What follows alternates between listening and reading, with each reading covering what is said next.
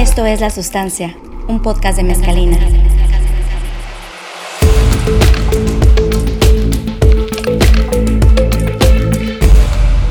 Somos una consultora de marketing digital que transforma los datos en inteligencia y crecimiento de negocio. Escríbenos a giveme.mezcalina.mx y síguenos en nuestras redes sociales.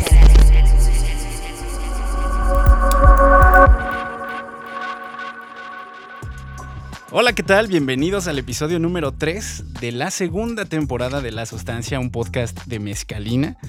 Bienvenido, Noel González, aquí conmigo, como siempre. Mira, voy a, voy a repetir mi, buenos días, buenas tardes, buenas noches. Donde quiera. Eh, me, gusta, ¿sabes? O sea, este... Ya es tu eh, marca, ¿no? Sí, ya es mi marca, ¿no? Eh, y pues eso, a la hora que nos estén escuchando, muchísimas gracias por seguir el camino hasta el episodio del día de hoy. Este, y pues eso, bienvenidos. Así es, estamos muy agradecidos con todos nuestros escuchas que cada semana se van sumando. Eh, esto no sería posible sin ustedes y pues también obviamente sentimos eh, mucha alegría de poder compartir esto con ustedes, pero también mucha responsabilidad, ¿no? De poder transmitir a través de estos episodios eh, un poco de lo mucho que, que, hace todos los días el equipo de Mezcalina, ¿no? Los queremos equipo de Mezcalina. Así es. y pues también no, no sobra mencionar que estamos ¿Seguimos festejando? Estas son las mañanitas. Eh, diez años. Diez años. Diez añitos. No es para menos. No, no, no, se dice fácil, pero bueno, este, sí, seguimos muy contentos. Seguimos celebrando, eh, seguimos comiendo pastel. De aquí hasta diciembre seguiremos eh, partiendo pastel, soplando las velitas, cantándonos las mañanitas y pues como lo hemos dicho antes, pues nos hemos regalado un podcast. Y lo estamos disfrutando muchísimo. Exacto. Y esperemos que ustedes también lo disfruten tanto como nosotros eh, disfrutamos hacerlo y compartirlo con todos ustedes. Y bueno, pues como ya se habrán dado cuenta, en esta segunda temporada, los que nos han seguido hasta ahora, eh, pues ya sabrán que está plagada de invitados de gala, Con los que estamos tocando temas muy interesantes que también esperemos que, que disfruten ahí donde sea que ustedes nos estén escuchando. Y el día de hoy tenemos un tema muy interesante de esos de los que nos habían pedido algunos de nuestros escuchas, eh, que es el de data y creatividad.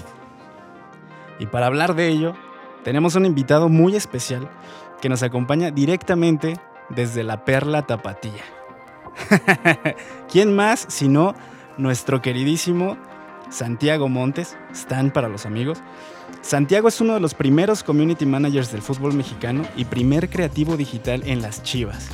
Actualmente es el gerente de innovación y negocios digitales en el equipo más querido de México y cuenta con casi 10 años de experiencia en sports marketing, abarcando temas desde la comunicación hasta la innovación con un enfoque estratégico creativo. Es fundador de Chivas Esports, el primer equipo de esports del fútbol mexicano e impulsor del ecosistema cripto en el deporte en la TAM. ¿Qué más? Bienvenidísimo, Todo eso está, todo eso. Y también me salen muy bien los sándwiches. bueno, con eso teníamos que abrir. Fíjate. no, y aparte, también dentro de estos 10 años que estamos celebrando, pues Stan ha sido parte fundamental de este camino, ¿no? Entonces, eh, con toda esa descripción va el agradecimiento, Stan. Muchísimas gracias por ser parte de estos 10 años de, Mezcalina, eh, por todos los proyectos eh, en conjunto, por toda la inspiración por transmitirnos toda tu pasión, porque bueno, Mezcalina sobra decir que somos chido hermanos. Así es. Bienvenidos. Mal les vale, mal les vale. No, un placer, la verdad me da muchísimo gusto la invitación, que se preocupen por generar un poco de conocimiento a través de estos nuevos formatos, que no son tan nuevos, pero que hoy son muy populares. Y la verdad un placer eh, poder compartir un poquito de lo que conocemos, cómo lo hacemos y por qué lo hacemos, ¿no? Que creo que es, creo que es lo relevante para nuevas generaciones y para personas que, que de alguna forma van empezando o ya están ahí y, y, de repente es bueno tener una perspectiva diferente. Así que un placer, muchísimas gracias por la invitación Igual yo quiero mandar un montón de saludos a la gente de Mezcalina, a, grandes amigos que tengo ahí y sobre todo pues al equipo, ¿no? Que trabaja todos los días de la mano con el equipo de Chivas, ¿no? Es un placer. Sí, digo, Chiva hermanos, somos Chiva hermanos y eh, eh, los que los que los que estamos más familiarizados con, el fútbol, pues claro, eh, nos hemos apasionado del equipo, sobre todo pues un equipo con una trayectoria con una historia, eh, no solamente en el fútbol mexicano, sino en la cultura de todo mexicano, ¿no? O sea, hemos nacido y crecido escuchando a Chivas por todos lados, entonces en Mezcalina nos, nos llena de súper orgullo poder contribuir a una marca como, como Chivas y, y sobre todo un equipo pues tan apasionado. Así es, que no por nada es, como decía ahorita en la presentación, están el equipo más querido de México, ¿no? Así es. y pues bueno, pues también la, gran intención de que, de que Stan esté hoy, hoy con nosotros es poder hablar de, un tema sobre todo el cual Stan tiene eh, toda la experiencia y sobre todo un tema que, como nos adelantaba Oz, es un tema que nos habían solicitado mucho. Si ustedes googlean date creatividad, encontrar un montón de posturas, pero sobre todo en mezcalina hemos podido encontrar eh, un equilibrio perfecto, ¿no? O sea, eh, eh, o cada vez más perfecto, ¿no? Para poder utilizar los datos, para poder generar creatividad, para poder generar campañas, ¿no? Y, sobre todo este es el caso de, de Stan. Entonces, empecemos, ¿no? En materia, ¿les parece? Pero bueno, yo creo que, no entraríamos este, de, de una mejor manera que conocer a Stan, ¿no? Stan, ¿cómo llegaste a Chivas? es una muy buena pregunta. Yo llego a Chivas en el 2014, a finales de año de 2014, mm, por la invitación de Aldo Guerrero, es el ex gerente de, innovación del área, para cuando se estaba formando apenas lo que iban a hacer en el futuro los, las áreas de, digitales ¿no? de los equipos de fútbol Hoy ya es una normalidad, ¿no? Ya es algo establecido el que un equipo de fútbol tenga un área de innovación, sobre todo comunicación digital y su, y su evolución y o desarrollo hacia el tema de innovación. Y en el tema de innovación incluso ya también temas de, de, de, de, sí, de nuevos negocios, de, cómo interpretar el deporte y sus posibilidades en nuevos formatos. Entonces, pues, pues mi, primer día en Chivas fue curiosamente un desfile de figuras que yo no me, imaginaba ver en mi primer día de trabajo. Me topé a, Palencia, a, Claudio Suárez, me acuerdo que estaba Ramón Morales, grandes figuras del pasado rojiblanco.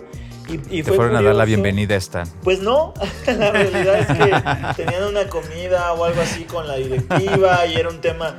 Pero a mí me tocó el primer día de trabajo, toparme con estas figuras en Verde Valle, que es donde se entrena y donde se vive la actividad deportiva los entre semana en, en Chivas, pues me tocó conocerlos y ese día me di cuenta de la magnitud y de la relevancia. El primer día de trabajo yo ya estaba hypeadísimo por el lugar en el que había llegado, ¿no? Y, y quiénes iban a ser los personajes con los que iba a tener yo vinculación.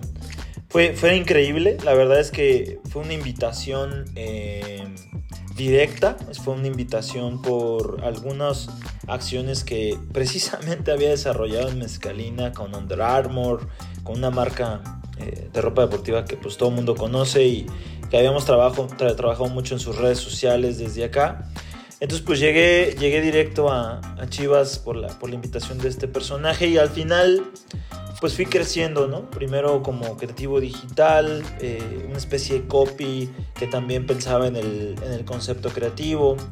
Luego evolucionó a la coordinación de contenido, de ahí de la coordinación pues pasé a la gerencia, luego con Chivas TV, ¿no? Con la gerencia de Chivas TV y hoy actualmente pues ya abarcando un poco más el tema de negocio, eh, innovación y negocio digital, ¿no? Es mi, puesto último y mi última actividad específica pero siempre rojiblanco. A mí me preocupaba mucho porque me decían, oye, tú vas a ir a, a Guadalajara, te, queremos invitar a un equipo de fútbol. Y yo decía, maldita sea, que no sea el Atlas, porque yo soy rojiblanco, ¿no? Yo trabajé para, para Monarcas Morelia en su momento.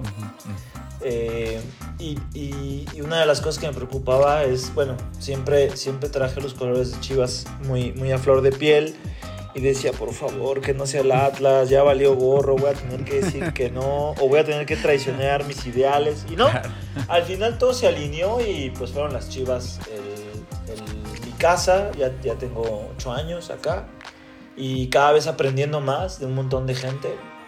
Todos los días se aprenden cosas nuevas. El fútbol es una industria muy dinámica. No hay un día aburrido. La verdad es que no hay un día estático ni... ni... Es raro, ¿no? Que, que un equipo de fútbol tenga, tenga eh, estática, o, perdón, que sea estático, ¿no? Al contrario, es muy dinámico. Entonces, pues muy feliz de estar acá. Es que parece, eh, a mí me da la sensación de que no hay mayor pasión que la que se vive en el fútbol, ¿no? O sea, eh, lo que tú dices, ¿no? pensar que, que, un equipo de fútbol y sobre todo como Chivas podría ser un lugar estático es lo que tú es todo lo contrario, ¿no? Está lleno de pasión, de emociones, este, y sobre todo con un rebaño como el de ustedes, ¿no? Sí, claro, todos los días somos trending topic por bueno o malo, somos trending topic. Todos los días la afición es muy demandante y está bien, es parte del negocio. Queremos siempre darle lo mejor a ellos y a veces no se puede, digo, hay, temas en cancha que uno no puede controlar, pero fuera de ella, pues tratamos de hacer nuestro mayor esfuerzo para que la experiencia sea la mejor. Claro, porque así es el amor, ¿no? Es muy polar, ¿no? El amor nos hace este, odiar, nos hace desear, nos, nos frustra, nos, nos llena de excitación, así es el amor, ¿no? Sí, Chivas es un, Para mí es un equipo que te hace creer, ¿no? Yo siempre lo he pensado y siempre que me preguntan qué es Chivas para mí, pues yo las Chivas del 1997, que fue de las que me... De, la génesis de mi amor por este equipo fue ahí, porque yo vi que 11 mexicanos lograron lo que no podía lograr otro equipo, que fue ganarle a Toros Neza, que era un trabuco impresionante, con Mohamed y con otros personajes. Pero yo vi ese partido y dije, wow, es que 11 mexicanos pueden hacer lo que sea, ¿no? Un mexicano puede hacer lo que sea. Entonces ahí yo me enamoré del rebaño. Nunca me imaginé en 1997 que en 2014 yo iba a formar parte de las filas de esta institución y que, y que iba a poder conocer eh, las entrañas del fútbol, ni mucho menos, ¿no? Y en ese momento me inspiraban las chivas, pero no, y me inspiró algo que, que hace poco, relativamente poco, se lo compartía a, nuestro presidente, a Mauri Vergara, les, le comentaba de de su papá, ¿no? De, cómo cambió e innovó el cómo la comunicación comercial y la publicidad le dio un, vuelco importante a la narrativa en el fútbol con su estilo, ¿no? Con los famosos desplegados que, y la guerra mediática, por así decirlo, creativa que se generaba contra Pumas, contra América. Pues para mí fue un rasgo muy innovador, muy, innovador, muy del gen de, de Jorge Vergara y, fue algo que me motivó a mí incluso a estudiar un poco el tema de la publicidad, que después ya se fue por el camino digital y que fue algo ya muy adaptado a mi tiempo, pero, pero fue increíble eh, conectar eso en algún punto dentro de la institución, ¿no? Ver, ver de dónde salieron los desplegados, cómo se, se hicieron. Pues a mí me inspiró y hoy estoy ahí y, me encantaría en un futuro poder inspirar a, a alguien más a hacer cosas interesantes por Chivas. Ahorita comentabas, Stan, cómo, cómo llegaste a Chivas en el, en el 2014, ¿no? Y de repente pareciera, eh, y esto lo platicábamos hace un par de días también con uno de nuestros partners que está en Canadá, platicábamos cómo estos últimos años eh, pareciera que han sido como un parpadeo, ¿no? O sea, como que de repente parpadeamos y ya estamos en 2020, casi 23, ¿no? En 2022. Y esto a, lo, que, a lo que me lleva es justamente que estábamos viendo y hablando también del tema de, cómo una marca se hace relevante para el usuario. El reporte de Meaningful Brands de Abbas Group eh, nos eh, concluía, ¿no? el, de, este año, que hace apenas cinco años, en el 2017, el 91% de las marcas eran totalmente prescindibles para los usuarios. Es decir, no causaban relevancia alguna, ¿no? O sea, eran, ah, pues si ahí está la marca, yo voy, compro y eran journeys de usuario muy, muy, muy planos, muy lineales, ¿no? Y ahora es, eh, o sea, la apertura, digamos, para que eso, para que este journey de usuario se enriquezca, pues es totalmente distinta. Ahora las marcas se hacen relevantes justamente haciendo esto que hace, que hace Chivas hoy, ¿no están? De ser una marca que se comunica con sus usuarios de manera personalizada, que les habla de tú a tú, que, los entiende, que los conoce y que además pues, los hace sentir que son parte del rebaño sagrado, ¿no? con esto de chivermanos, ¿no? O sea, esto que hace Chivas muy bien me parece que es ser o convertirse en una marca relevante para los usuarios, ¿no? Sí, totalmente de acuerdo. Fíjate, a mí me pasó algo bien curioso. Cuando yo llegué a Chivas 2014, pues las redes sociales pues estaban en un auge, ¿no? De alguna otra forma, em, en la parte comercial empezaban a haber destellos importantes de, su aplicación, ¿no? Y, nosotros hablábamos con el área comercial y hablábamos y les decíamos, venga, que, que esto va a venir a cambiar un poco la estructura de los patrocinios, el, el patrocinador va a buscar la asociación de marca por el entorno digital, más allá que por, por lo tradicional. Y sucedió cuatro o cinco años después que, que la base de un patrocinio hoy es totalmente digital. Luego pasó un poquito con los esports, nos dimos cuenta de que la tendencia, la megatendencia de innovación, pues era muy relevante en el tema del gaming.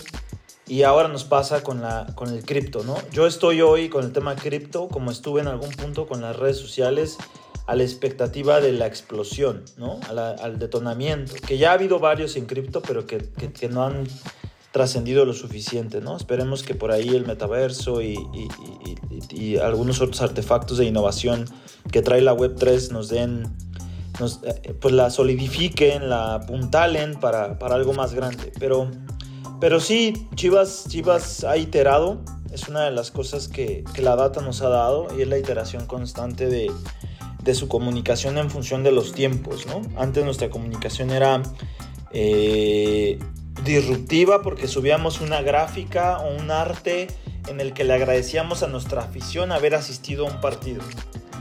Hoy eso lo hace prácticamente el 200% de todos los equipos del mundo, ¿no? Eh, es una normalidad. En nuestro momento, en el 2014, era algo disruptivo. Hoy, pues hemos cambiado incluso la marca ya no es la que habla la marca es, el, community es el que habla eh, desde la institución, porque, porque, porque está aterrizado en una estrategia que, que viene del análisis y, y del, del, consumo del contenido y, de, que tiene que ver también un poco con, con, las emociones, ¿no? Y es el fenómeno este de la posverdad.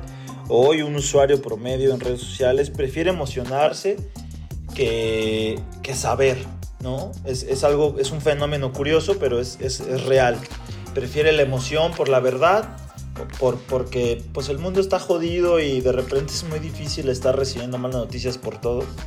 Entonces ha decidido emocionarse y por eso es fácil engancharse en redes sociales y por eso es, es sencillo caer en una discusión porque pues tú lo que quieres es emoción, ¿no? a veces las emociones no todas son positivas y hay mucha gente que no es precisamente eh, pues busca todo tipo de emoción, puede ser desde negativa hasta positiva. Entonces, pues entendimos eso en Chivas, la data nos dio un, framework bien interesante para decir, ok, cambiamos la forma en la que hemos hablado, pero te lo voy a decir, en general es que ha pasado tres o cuatro veces, ¿no? No ha sido, no ha sido una tendencia en, el estar estáticos, al contrario, ha sido muy dinámico el cambio, siempre hemos evolucionado, siempre estamos creando cosas nuevas, formas distintas de conectar con la gente. Por lo mismo, ¿no? Porque la vinculación hoy con la marca, una marca tan pasional, tan fuerte, tan histórica, pues te lo permite, ¿no? Entonces hoy, pues ahí estamos cambiando. Lo, hizo muy bien el Club Puebla, ¿no? Que fue de los primeros en salirse del script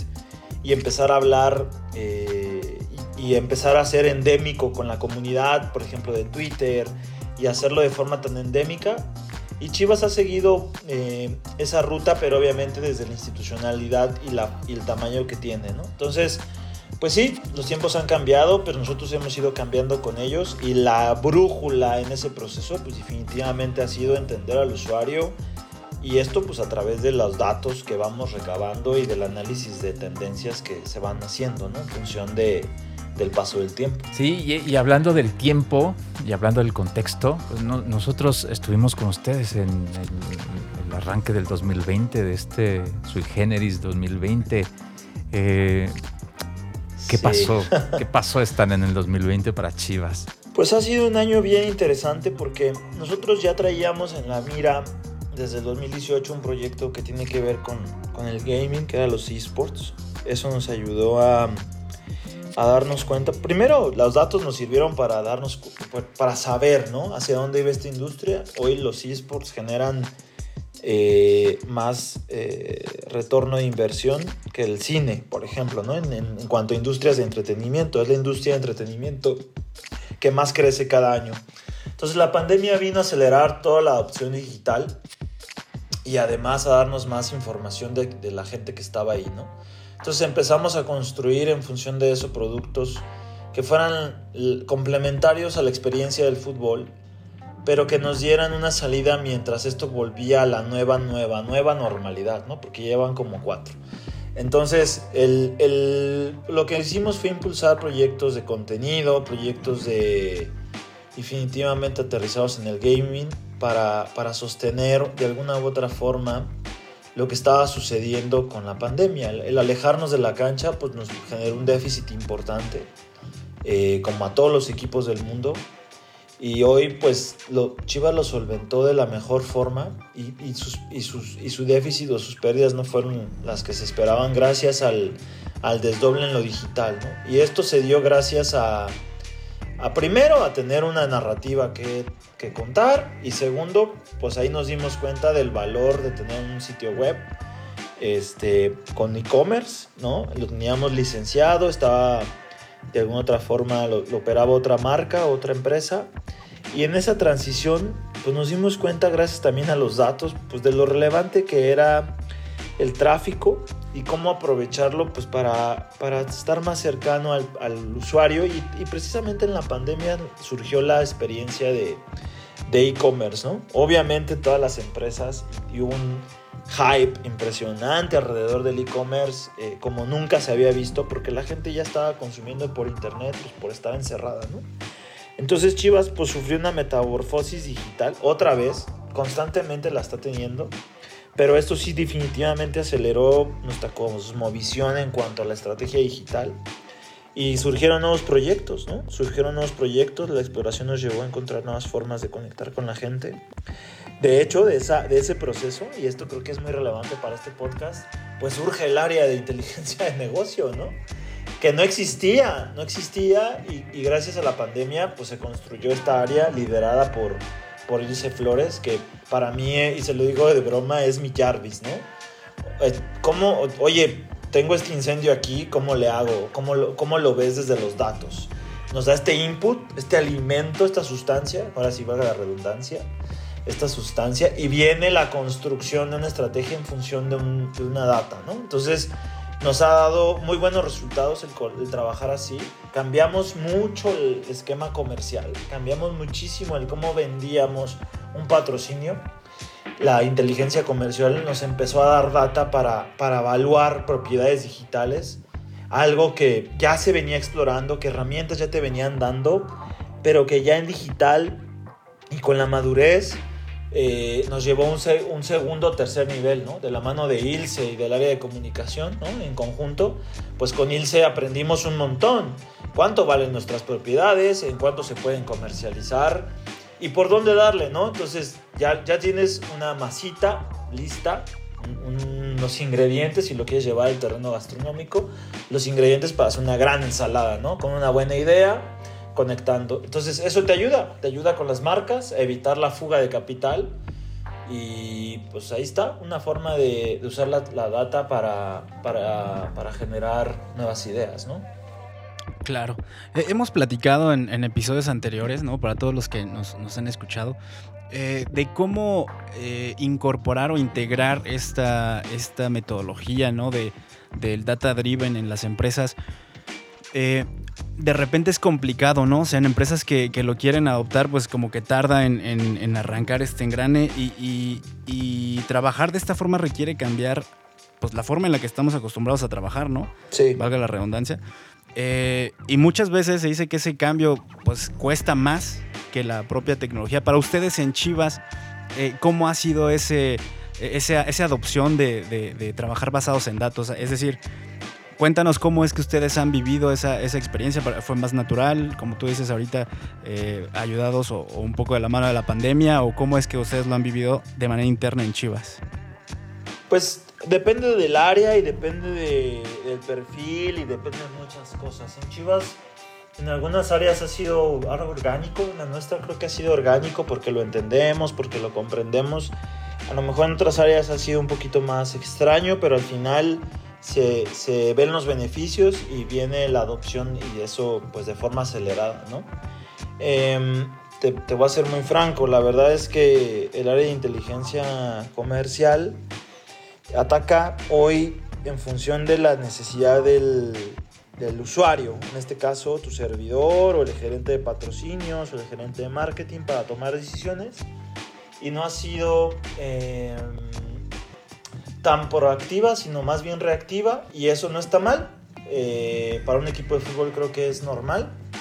Y, pero sé que en los planes de Ilse está ir a la, a la proactividad, ¿no? acelerar, fortalecer su equipo para construir y, y, que esto venga incluso a permear en más áreas y de manera más horizontal. ¿no? Hoy es una mirada desde el área comercial, desde la parte de las ventas, desde la parte de la vinculación con nuevos sponsors o nuevos patrocinadores pero, pero, pero todavía hace falta un recorrido importante, ¿no? Eh, en, el mismo deporte, ustedes saben que hay áreas de inteligencia deportiva que de alguna otra forma dan una mirada universal a, las diferentes variables para que se puedan tomar decisiones a nivel deportivo. Entonces, pues creo que hoy esa área se vuelve fundamental. Yo, yo me la imagino siempre como esta brújula, como este, al final la decisión está en uno, ¿no? Y cómo, cómo eh, el dato o la data te sirve para, para, abrir boca, para desmitificar. Antes el social media era mucho prueba y error, ¿no? Con la data pues es muy, mucho más rápido poder validar o, no, o eliminar una campaña que no está funcionando, ¿no? Te puede llevar a ajustar a, pivotear hacia, hacia, una estrategia más eh, optimizada en función de lo que tú vas descubriendo con la data.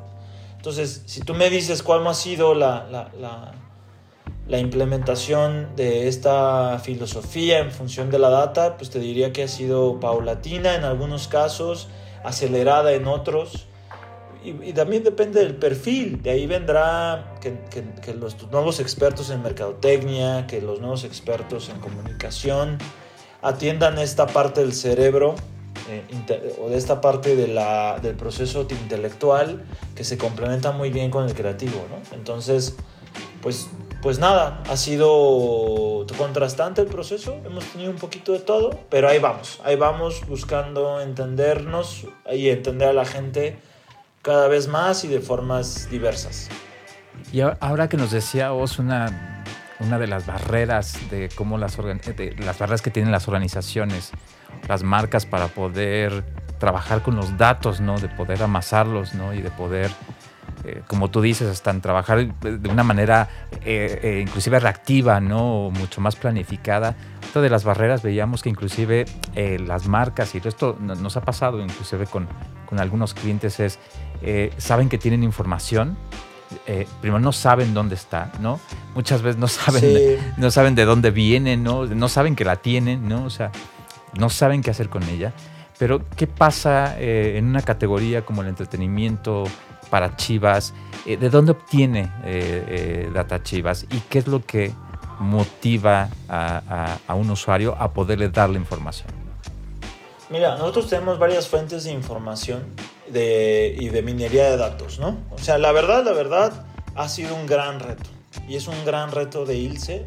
Y es un gran reto de Paulo, director de Tectopia. Tiene un proyecto ahí muy, muy, muy interesante que lo que busca, todavía está en proceso, pero lo que busca es integrar todos los puntos de contacto digital para que, para que aterricen en una sola base de datos y que exista un usuario eh, perfilado, un, un, usuario con mayor número de información, ¿no?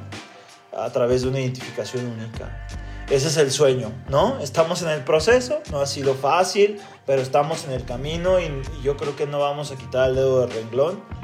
es una gran oportunidad la que tiene Chivas de llegar a esa concreción de ese proyecto porque pues es un Brain Goat. Tiene un nombre clave y es Brain Goat porque conecta todos los puntos de, las Chivas a nivel digital. Entonces, en función de tu pregunta, pues ha sido muy interesante el, el cómo obtener los datos de forma orgánica. Puede ser a través de nuestras plataformas, como ustedes saben y como el público sabe, pues contamos con diferentes puntos de contacto digital que nos dan data, ¿no? Nos da, eh, obviamente, lo que nos da las redes sociales, ¿no? Que es más da información de consumo, de perfilación, de audiencias, etcétera. Pero también tenemos un poquito más de información con el Chivabono, porque al final del día el Chivabono nos deja teléfono, nombre, región, nos deja más información del usuario Luego viene Chivas TV, que también tiene una, buena base de datos de usuarios que, están perfilados también. Eh, y, también Chivas TV pues, nos da ubicación, nos da tipo de consumo de contenido. Y luego viene toda la parte de la tienda en línea. Y ahora Web3, que Web3, pues una de sus verticales o sus pilares importantes filosóficos es la, el anonimato. Pero hay quien a pesar de ese anonimato que puede ser opcional, pues nos dejan sus datos, ¿no? Porque hay beneficios detrás de, dejar sus datos. Nosotros tenemos eh, contenido, tenemos beneficios a través de NFTs para los usuarios que nos dejan su, teléfono y, forman parte de una base de datos de NFT holders que de alguna otra forma tienen beneficios exclusivos de proximidad para con el equipo, ¿no? Por ejemplo, ahora que fue la final de femenil y que tuvimos a las campeones de fútbol mexicano aquí, dos holders de Chivas eh, femenil, de la colección de NFTs de Chivas femenil, como, como obviamente se registraron, pues pudieron participar en el sorteo de dos espacios para festejar con las campeonas el título en la cancha al acabar el partido, ¿no? Entonces imagínate la experiencia del aficionado de, de celebrar junto con las jugadoras el título. Entonces, pues, ¿qué tiene el usuario? Experiencia. ¿Qué tiene el usuario? Mejores servicios. ¿Qué tiene el usuario? Pues ya lo que está consumiendo, pero, pero con una optimización hacia la experiencia. ¿Qué tiene el usuario? Pues eh, al final del día la, la, promesa de la cercanía con el equipo. Eso es lo que hoy obtiene el usuario por, por dejarnos sus datos. Además del producto o servicio del que se haga, ¿no? Como puede ser Chivas TV o alguna compra en la tienda en línea. Ya que finalmente hay un intercambio, ¿no? Y esto también nosotros nos hemos enfrentado algunos retos con, con, algunos otros clientes, ¿no? Que es, eh, están muy interesados en, obtener información del usuario, pero que finalmente es un intercambio, ¿no? O sea, el consumidor debe también sentir que está recibiendo a cambio, algo a cambio de, de la información que te está dando, ¿no? Correcto y que finalmente, pues, eh, eh, lo que tú nos has dicho desde el principio, ¿no? Se traduce mucho en la, en la narrativa, ¿no? O sea, este, en, poner ese, ese, ese journey que, que, nos decía Osa al principio, que ahora es, es mucho más, tiene mucho más aristas, ¿no? Pero ponerle un paraguas de la narrativa, y yo creo que ustedes de Chivas lo hacen extraordinariamente, ¿no? O sea, poner una narrativa a lo que, a lo que sucede desde el entretenimiento, desde la marca, desde la experiencia del usuario, ¿no? Tiene, tiene, tiene un paraguas sólido. Sí, sí, de acuerdo. Y fíjate que, hombre, hace poquito, a principios de años, hacía un análisis muy profundo de la audiencia de Chivas. Nos dimos cuenta que, que, Twitter es una red muy incendiaria, es la red del caos, de alguna otra forma. Eh, pues todo lo que sucede en Twitter detona algo más, ¿no? Pero nos dimos cuenta que el usuario estaba más, o sea, que, teníamos grandes oportunidades en Spotify, en YouTube, de, hacer llegar el mensaje y la comunicación estratégica a través de esos canales. Y empezamos a replantearnos, ok, ¿a qué le dedicamos más tiempo? Y empezamos a hacer podcasts y transmisiones en vivo. Y cambiamos de, de lleno nuestra estrategia de contenido en función de la data, ¿no? En función de de entender un poquito la audiencia y dónde estaban y qué estaban haciendo y de qué tamaño es Twitter, de qué tamaño es Facebook, de qué tamaño es YouTube y dónde se posiciona mejor el mensaje. Pues al final, pues sí, ha sido fundamental la data para la generación de, de estrategias de contenido, por ejemplo. Sí, totalmente, que, es, eh, habría, habría yo la la conversación mencionando esto de cómo es que una marca se hace relevante, porque eh, lo que decía ahorita Noel, en Chivas eh, lo hacen de manera impecable. ¿no? Y, de acuerdo a este estudio que citaba hace ratito del, Meaningful Brands, eh, Abbas establece como tres pilares que, son los que hacen a una marca relevante, ¿no? Como tres pilares tangibles que, que, que hacen una marca relevante. Y tienen que ver con esto que decía ahorita Stan, ¿no? Que, tiene, uno de los pilares es que la marca tiene que tener beneficios personales. El segundo es que tiene que tener beneficios colectivos, ¿no? Y, bueno, que, más colectividad que, que pertenecer, como decía ahorita Stan, o sea, tener la posibilidad de bajar a la cancha, a festejar el título con tu equipo, o sea, ser parte de ese momento, pues qué más, qué más beneficio quieres, ¿no? Y al final el tercer pilar pues es el de beneficios funcionales, ¿no? Que te, que te den algo que, que, que, esté eh, apalancado del, del, servicio al consumidor, de tecnología, de interactividad, ¿no? Y eso me parece que lo cierran muy bien también con el tema de, de los esports, que como decía Stan, pues es un tema que, no es para nada... Eh, menor, ¿no? O sea, creo que ahí todavía hay, hay mucho para donde todavía pueden crecer, ¿no? Sí, y te voy a decir una cosa. El retorno de inversión de los esports es 1 a 25. O sea, no te puedo dar datos eh, y, cifras en dinero. pero, pero el proyecto, el costo de operación es relativamente bajo y los beneficios son muy grandes. Pero lo más relevante del, del proyecto de esports Además de que tiene su primer game room en el mundo, en un estadio, y que además fue la primera playera de un equipo de esports en México, y que además fue un equipo que se invitó a la Clash Royale League sobre Barcelona y sobre el PSG, y que de alguna otra forma ha tenido sus hitos, aún no hemos podido campeonar. Pero hemos asesorado incluso a la Liga MX de cómo hacer ciertas cosas en los esports, ¿no? Pero, pero, pero lo que nosotros buscábamos con los esports y que se ha logrado es por lo menos dos verticales, ¿no? Una es conectar con audiencias más jóvenes. Nos dimos cuenta que nos hacía falta conectar con los chavitos, ¿no? Y una buena forma pues fueron los videojuegos. Luego, la internacionalización. Los esports nos permitieron jugar en arenas en las que nunca nos imaginamos jugar, contra equipos con los que nunca nos, nos imaginamos jugar. Por ejemplo, en algún punto jugamos contra el equipo de FIFA de los Vaqueros de Dallas, ¿no? NBA y NFL, la cancha se abre porque, porque la cancha es otra, es digital y no es lo mismo de siempre, es algo diferente, ¿no? Es algo, es algo que va más allá del, rectángulo verde, que se complementa y les voy a platicar. En la presentación de nuestro equipo de Clash Royale, Pompeyo, un personaje muy importante para la industria de, los videojuegos, que es nuestro jugador de Clash Royale, que fue seleccionado nacional, que fue capitán de la selección, un palmarés, fue campeón de la Clash Royale League, bueno, un crack. Eh, lo fichamos, lo trajimos a Guadalajara y entonces empezamos a recibir una serie de mensajes bien llamativos de, hey, nos interesa el jersey de Pompeyo eh, queremos comprar el jersey de Pompeyo, por favor vendan el jersey de Pompeyo, ¿no? Una chica compró su jersey de las Chivas y atrás le puso personalizado como si fuera un nombre como lo puede ser en cualquier tienda de equipos de fútbol, el nombre de Pompeyo y se puso el jersey de Pompeyo y dijimos, vaya, vaya, vaya, esto es una gran oportunidad para crear un producto.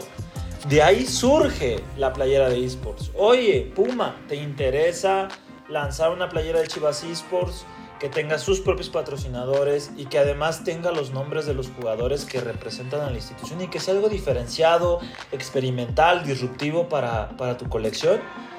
No se diga más y así fue que salió. Pero fue una situación que nos llevó del análisis de audiencia, que nos llevó de del análisis de la data. O sea, dijimos, ok, a la gente le está llamando la atención lo está haciendo de manera orgánica y cuando les, la audiencia empieza a hacer algo de forma orgánica es porque hay una oportunidad de negocio porque hay una oportunidad de aplicación, ¿no?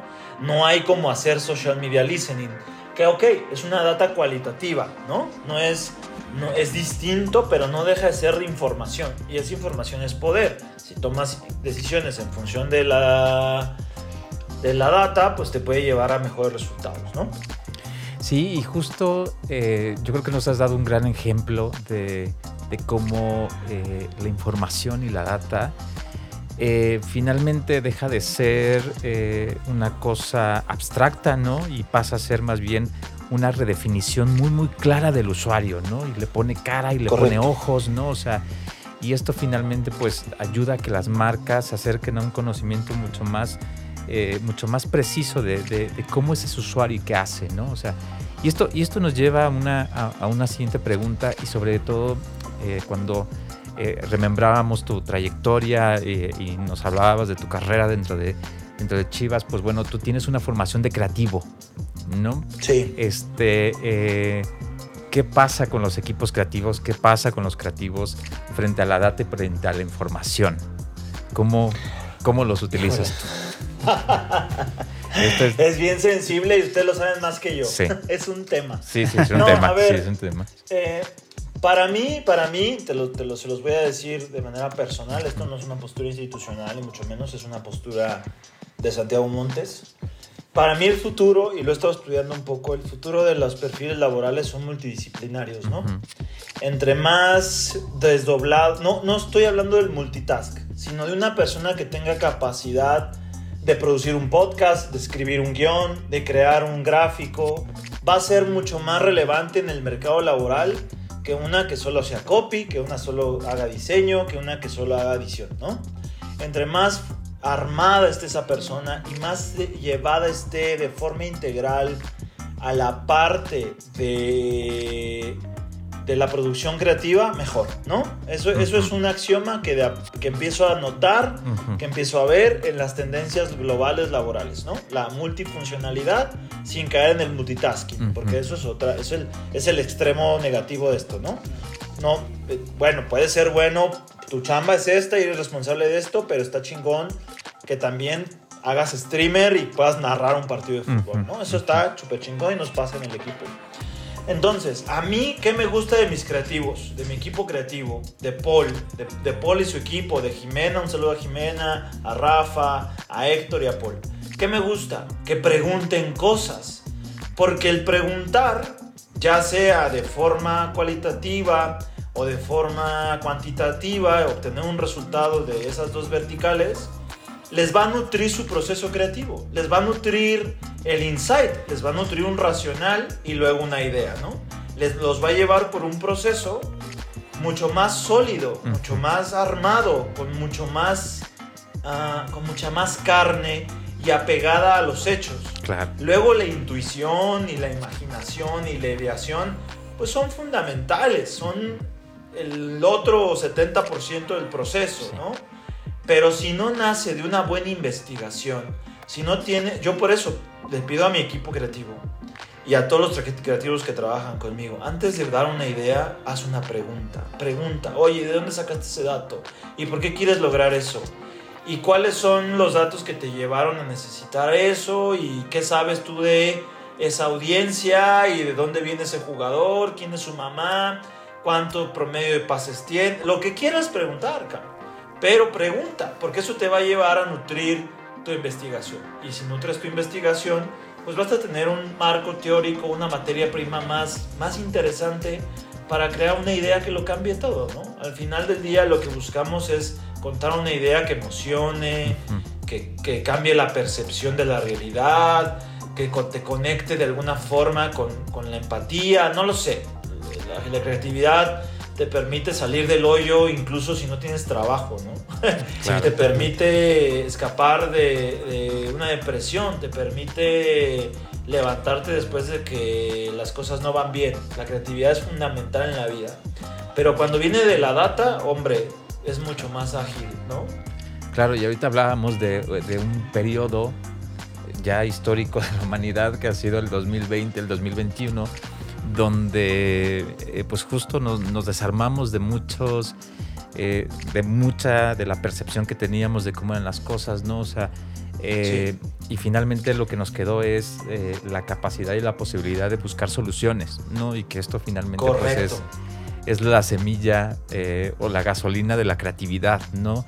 Y, tú nos ponías ahorita unos ejemplos de lo que ha sido los últimos años en, Chivas y, tu paso por, por el equipo y nos decías, eh, que alrededor de ciertos hypes o ciertos momentos, eh, y tú lo verbalizabas, eh, era siempre encontrábamos información, había data y nos ayudaba a tomar decisiones, ¿no? Entonces, finalmente, como ahora nos dices, hay una parte de la imaginación, de la intuición, este, de la ideación, pero siempre esa brújula te la va a dar la data, ¿no? Mi Jarvis, para que decirse, por ejemplo. Sí, yo, yo hoy, a ver, les voy a ser honesto. Yo hoy en mi nueva posición, como gerente de innovación y negocios digitales, que tengo que tomar decisiones que, valen millones de dólares, literal. Pues, a ver, o sea, es bien complicado no tener una brújula, ¿no? Que al final tú eres el dueño de la decisión, ¿no? Tú eres el responsable. Ellos, ellos son un facilitador, te dan yo me lo Vamos a llevarlo al terreno del gaming porque ya saben que yo soy bien gamer, ¿no? Pues es la armadura, cabrón, ¿no? Tú eres el personaje nivel 1, pero a lo mejor vas a hacer tu quest 2 y ahí agarras experiencia y, el ítem o, el artefacto de experiencia que, que, obtienes en el proceso, pues es una brujulita para tomar decisiones y así es en la vida, ¿no? Vas, vas, vas recopilando información en función de, de la experiencia, pero, pero ojo, la experiencia es el cúmulo, puede ser individual, ¿no? Subjetivo. Pero también hay mucha gente que ya pasó por donde tú vas a pasar. Pues, o, que tiene la información para, para que te vayas con una linterna en lugar de con un, no lo sé, una lancha, ¿no? Va a estar oscuro, güey, no va a haber agua, llévate una, lámpara, ¿no? Entonces, pues bueno, no sé si lo si fui claro en estas analogías medio raras, pero, pero al final del día Data es, es la reina, el contenido es el rey, si lo quieren ver así, ¿no? Sí, Para mí. Sí, no, totalmente. Y yo creo que bajo estas analogías que nos has dicho es, yo creo que también eh, en la medida en la que nos familiaricemos más con la información y los datos, nos va a ayudar a ser mucho más críticos en qué es lo que necesitamos, ¿no? Y en el, en el primer episodio de esta segunda temporada hablábamos de eh, que ahora, claro, el, el boom es la cantidad de información o de datos que obtienen las marcas, ¿no? Eh, ¿Qué es lo que va a seguir? Es, es más que la cantidad, es la calidad de los datos, ¿no? O sea, y esto va a ayudar, pues eso, a que seamos cada vez mucho más críticos en, la información que necesitamos y que, y que eso finalmente nos ayude a, algo que hemos, hemos platicado con, con Chivas ya desde un tiempo, es es, esa información, bajarla, mapas de experiencia cada vez mucho más, mucho más precisos, ¿no? Para esto que decimos, sacar la data de la abstracción y hacerlo más bien una definición del usuario con, con cara, ojos, nombre y apellido. Exactamente, exactamente. Sí, y vienen retos bien importantes, ¿eh? Yo les recomiendo, o sea, a todas las marcas en general, la Web3, el replanteamiento del consumo de del contenido y de la propiedad digital que te da, o la posibilidad que te da el blockchain sobre la propiedad digital y la posibilidad del anonimato va a poner en una buena encrucijada las marcas y no se aplican hoy a, a, generar mecanismos de vinculación que le permitan al usuario dar sus datos, ¿no? Hoy somos un producto, todos nosotros. Todos nosotros somos un producto de Facebook, de YouTube, de Twitter, de todo el mundo, ¿no? De Uber, de lo que tú quieras, de la web 2. Pero en la web 3 va a cambiar el esquema. Entonces, tú que hoy eres una marca, pues mi mensaje es, ¿qué estás haciendo para adelantarte en el tiempo, a ver al futuro y decir, ok, en el futuro no va a ser tan fácil tener datos. ¿Qué hago hoy? ¿Cómo me preparo? Para otorgar un beneficio a ese vínculo y a ese valor tan... Hoy la data es un tema, ¿no? Tener data por, por un tema legal, como ustedes ya lo exploraron en su podcast anterior, pues es un tema complejo. Ahora ve y, y vete a la maquinita de Volver al Futuro, en el DeLorean, llegas al 2026 con la web 3 a todo lo que da pues cómo va a ser ahora el tema en el metaverso, cómo va a ser la data en esos ambientes inmersivos. Pues es muy interesante que como marca te vayas preparando para generar esas herramientas de vinculación.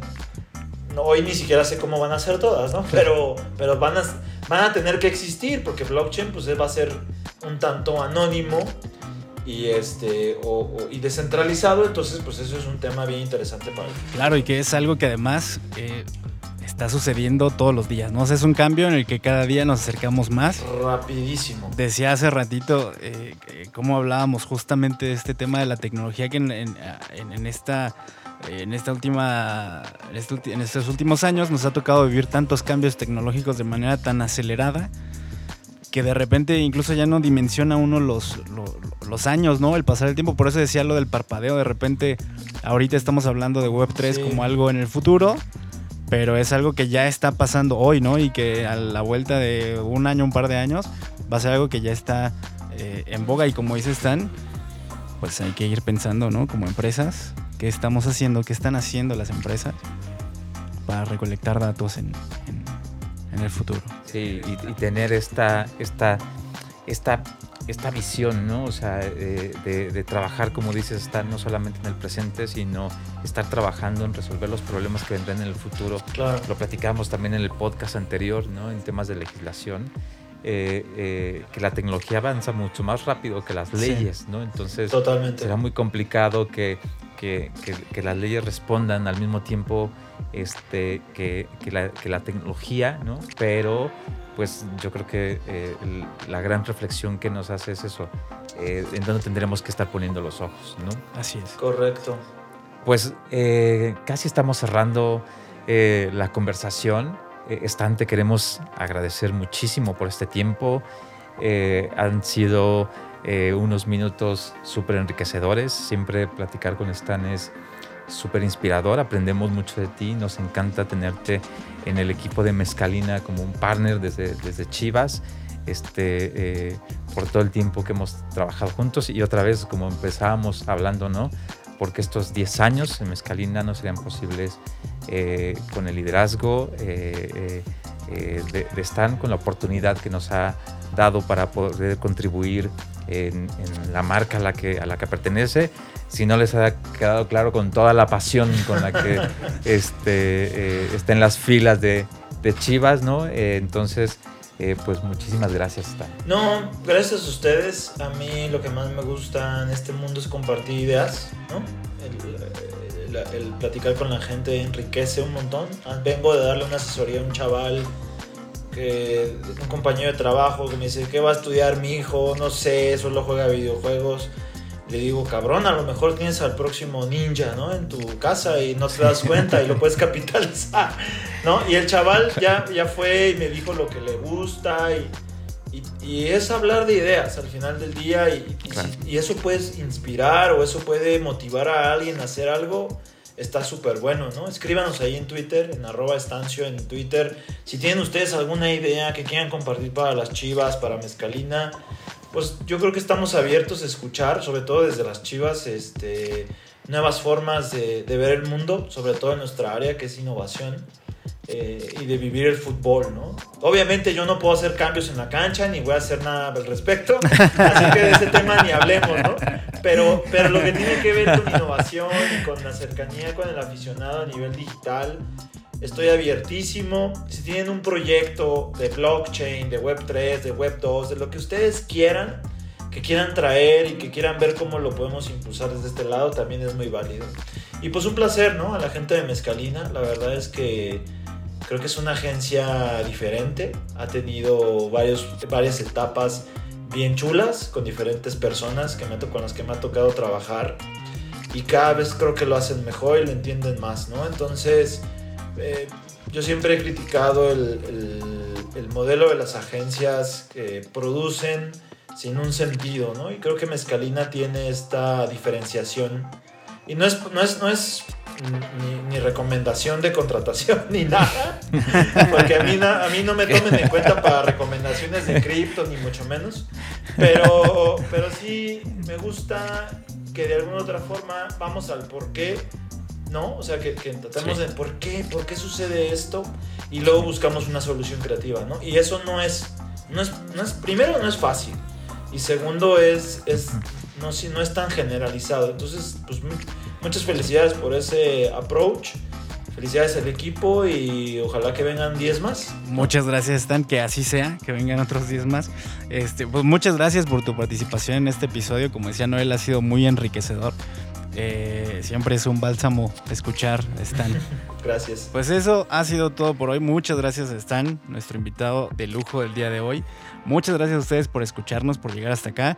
Eh, nos escuchamos en el próximo episodio. Como ya saben, pueden seguirnos en nuestras redes sociales, eh, arroba give me mezcalina en Instagram, Facebook, Twitter y LinkedIn, donde por cierto además puedan encontrar información sobre nuestras vacantes, sobre nuestra filosofía, sobre lo, quiénes somos y pues ahí estamos también. Igual como decía están, ahí estamos abiertos a, al debate, a compartir ideas y pues siempre en pro de seguir avanzando.